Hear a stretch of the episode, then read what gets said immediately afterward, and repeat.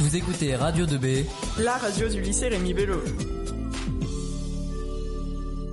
Bonjour à tous. Alors tous les jours depuis lundi, nous recevons des générations anciennes. Et aujourd'hui, nous accueillons Johanna Bourdin, qui fait partie de la génération 90-2000. Bonjour. Bonjour à tous. Alors, donc, euh, elle a eu son bac en 1997, c'est ça? Tout à fait. Tu me présentes pas? Bah, il est, je suis en compagnie de Léonie Vallée. Merci. Alors, moi, j'aimerais savoir, Johanna, est-ce que vous avez eu peur avant de passer votre bac?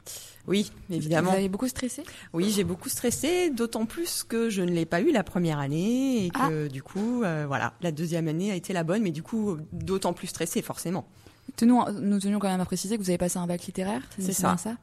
Donc, vous avez, vous avez eu peur. Et, et vous- les résultats au bac ont été plutôt bons, positifs. Oui, ça a été. Est-ce que le redoublement vous a permis justement de... C'était une meilleure année pour vous? C'était Comment vous, êtes, vous avez ressenti cette deuxième année? Oui, forcément. Enfin, on, on- comme on dit, comme vous disiez tout à l'heure euh, dans le précédent reportage, forcément, tout redoub- redoublement est constructif, donc euh, forcément, on prend de la maturité aussi, on comprend les erreurs qu'on a fait, donc euh, on fait différemment, on travaille davantage, on travaille différemment, et, euh, et du coup, la deuxième année a été la bonne. Donc, ça n'a pas été difficile pour vous de... Bah, vous avez dû perdre vos amis, vous avez dû... C'est ça, c'est déstabilisant en fait de se retrouver dans une nouvelle classe avec de nouveaux copains et copines qui n'étaient pas forcément les miens à la base. Donc euh, oui, c'est une année difficile quand même. Forcément, en plus moi les autres étaient partis euh, euh, aux études supérieures et moi je suis restée là. Je n'étais pas la seule hein, évidemment, mais mais oui, une année difficile quand même. Et donc, vous parlez des des études supérieures. Quel a été votre parcours après votre bac? Alors moi, euh, je suis partie en région parisienne faire un BTS ESF, donc c'est économie sociale et familiale, puisque j'aimais beaucoup le social. En revanche, euh, je me suis aperçue au bout de deux mois que ça n'était pas du tout ce que je voulais faire. Ça ne me plaisait absolument pas. Donc euh, j'ai discuté avec mes parents qui ont été d'accord que j'arrête en cours d'année parce que j'avais vraiment l'impression que j'allais perdre une année. En plus, euh, là où je me trouvais en région parisienne, ça ne me plaisait absolument pas non plus. Donc je suis rentrée sur nos gens et mes parents m'ont dit OK, tu rentres, mais tu vas aller travailler en attendant de reprendre l'année suivante. Donc je suis allée travailler euh, en usine, euh, chose que j'ai détestée et qui m'a motivée plus que jamais pour reprendre mes études l'année suivante. Donc je suis revenue au lycée Rémi Bello pour faire un BTS action commerciale et euh, ça a été les deux plus belles années euh, en termes de travail, je dirais, parce que j'avais vraiment compris que c'était hyper important d'obtenir euh, quelque chose après le bac. Donc euh, j'ai super bien bossé et j'ai eu mon BTS du premier coup. Une forme d'épanouissement Oui, tout à fait. dans le travail. Et donc, euh, votre idée euh, de métier après, en passant votre bac, n'était pas mûrement réfléchie, c'est ça? Non, sincèrement, je trouve que Vous saviez pas quoi faire? choisir euh, à 17 ans, savoir ce qu'on va faire dans, dans sa vie, c'est vraiment compliqué. Euh, J'en suis consciente encore aujourd'hui et c'est clair que c'est hyper difficile. On peut pas savoir et puis il faut savoir que dans la vie on évolue. À chaque âge, euh, les années passent et on évolue. Donc euh, les idées ne sont pas forcément les mêmes à 15 ans, à 25, à 35. Donc euh, donc non, moi c'était j'aimais bien le social, j'aimais bien les gens, j'aimais bien le contact des gens, mais je pense que le BTS que j'avais choisi ne me correspondait pas. Donc euh, tout le monde me disait mais euh, t'es à l'aise dans le commerce, t'es à l'aise avec les gens, pourquoi tu tenterais pas le commerce? Donc c'est ce que j'ai fait. Ça m'a plu. Euh, en revanche, euh, quand je me suis lancée dans la vie active après mon BTS, euh, bah, j'ai changé de voie encore une fois. D'accord. Et donc aujourd'hui, euh, que faites-vous? Alors du coup, j'ai travaillé un petit peu dans le commerce suite à mon BTS et finalement, je suis atterrie dans le notariat un petit peu par hasard. Et finalement, c'est un domaine dans lequel je me plais beaucoup. Ça fait 13 ans maintenant que j'y suis, donc je suis assistante juridique. D'accord. Et donc vous avez vous avez dû passer des d'autres formations pour euh, rentrer dans le notariat? Non, pas du tout en fait. J'ai eu la chance d'intégrer une étude notariale euh, qui m'a laissé ma chance en fait, et j'ai été formée sur le tas. Donc euh, donc c'est aussi bien finalement parce que l'expérience euh, permet beaucoup. Donc donc non, je n'ai pas de diplôme dans ce dans ce milieu-là, mais du coup j'ai pu évoluer au sein de l'étude. Donc ça a été pour vous un peu beaucoup d'opportuni- d'opportunités Tout à fait. généralement et, et donc vous êtes vous travaillez dans quelle ville? Alors j'avais, je suis juste à côté de nos gens en fait, à Berduy, dans une petite étude euh, voilà rurale, euh, mais on a on a quand même quatre bureaux en tout. Ça marche bien? Oui, ça marche très très bien. On a une, une belle notoriété quand même dans la région, donc euh, donc ça se passe super bien. Et au bout de 13 ans, euh, j'évolue encore. On en apprend tous les jours. C'est vrai qu'on bah, la loi évolue tout le temps, donc du coup notre métier également évolue. D'accord. Et par rapport, on va revenir un peu, un peu au lycée Rémi Bello quand même. Est-ce que vous avez des souvenirs, des anecdotes? Quel été votre meilleur souvenir au lycée Rémi Bello? Alors il y a forcément plein d'anecdotes. Hein. Euh, je les ai pas toutes en tête parce que le temps a passé, mais euh, euh, je dirais que le voyage en Angleterre euh, l'année de l'année de première a été un super souvenir forcément avec les copains, les copines et puis découvrir voilà découvrir un autre pays, découvrir Londres, intégrer une autre famille. euh, donc c'est non c'était vraiment très très bien. Et quand vous là vous revenez au lycée Ribello aujourd'hui, quel, quel est votre sentiment? Un sentiment un peu triste, un sentiment heureux? Alors euh, ça a changé visiblement le peu que j'ai vu là en passant. Il y a quand même pas mal de changements. Euh, non, ça évoque pour moi ça évoque vraiment de, de belles années. Euh, des années aussi qui sont qui sont pas toujours évidentes parce qu'en effet c'est un moment où on se cherche pas mal Oui, sur euh, ce qu'on va ce qu'on va faire dans l'avenir. Il faut faire des choix qui sont euh, importants. Donc euh, voilà, c'est pas de regrets. Euh, Ce que j'ai fait, je ne regrette pas. Euh, C'était c'était de belles années. C'est ce qui vous a permis aujourd'hui d'être de, de- d'être quelque chose qui vous plaît. Voilà, tout à fait. bien. Donc euh, en parallèle, il me semble que vous pratiquiez une autre activité professionnelle, euh, celle de romancière. Est-ce que vous voulez nous en parler? Alors oui.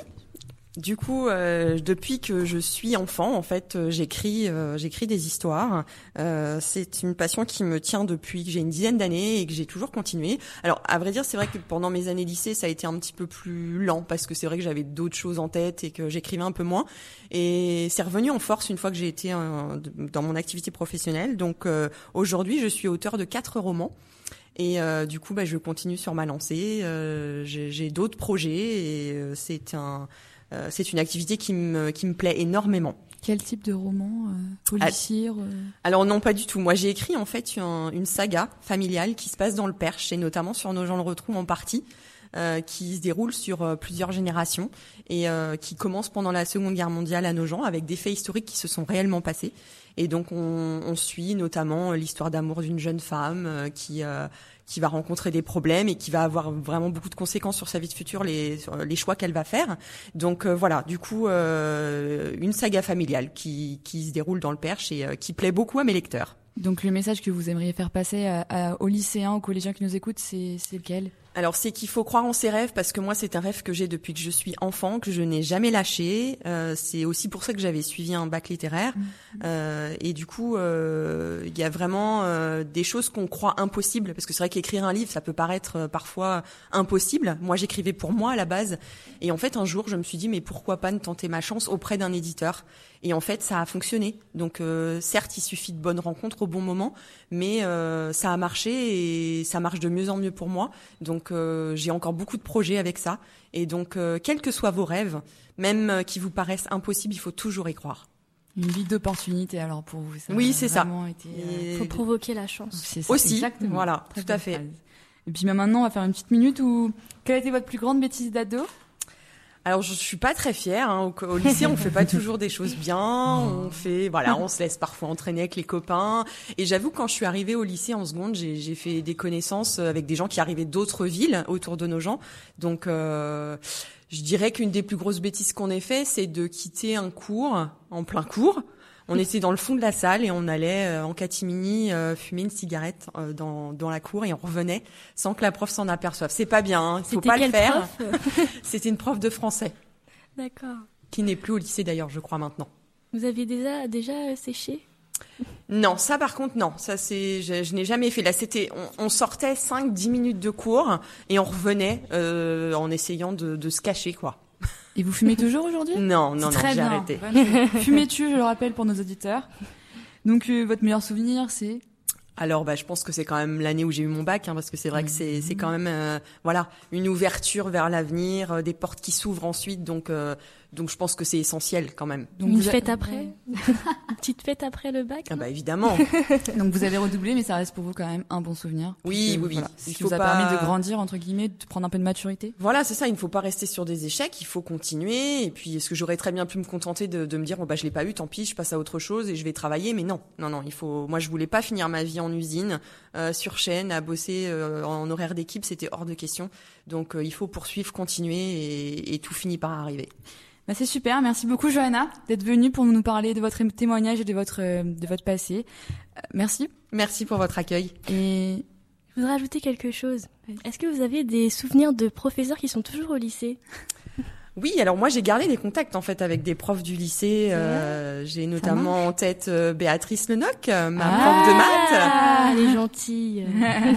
J'ai aussi Florence Guindo, Ah, prof d'allemand. Oui.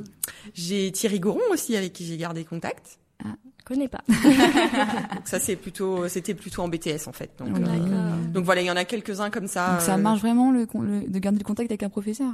Oui, oui, bien sûr. Il y a Pierrick Gégorel aussi avec qui. euh, ah oui, c'est mon prof d'espagnol. Voilà. Donc euh, voilà. Non, non, oui, oui. Il y a, on peut garder des contacts avec ses profs et, et se lier d'amitié. Il y a aucun souci. C'est super ça. Mmh, va merci ça. beaucoup. Merci beaucoup Johanna. Merci. rien. Le lycée Rémi Bello en direct Jusqu'au 22 janvier. sur son AFM et jeunesaucentre.fr.